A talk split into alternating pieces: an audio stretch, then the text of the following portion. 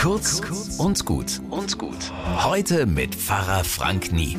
Manchmal staune ich echt, was für Gedenktage es bei uns gibt. Heute zum Beispiel, heute ist der Tag gegen Misshandlung Älterer. Was fällt euch dazu ein?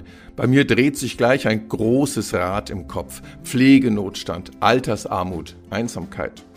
Und wie so oft, große Räder kriegt man immer mal wieder mit einem kleinen Stups in Bewegung. Zum Beispiel bei Einsamkeit. Jemanden vereinsamen lassen ist Misshandlung. Abhilfe, heute die alte Tante oder wen auch immer einfach mal anrufen. Wie geht's dir?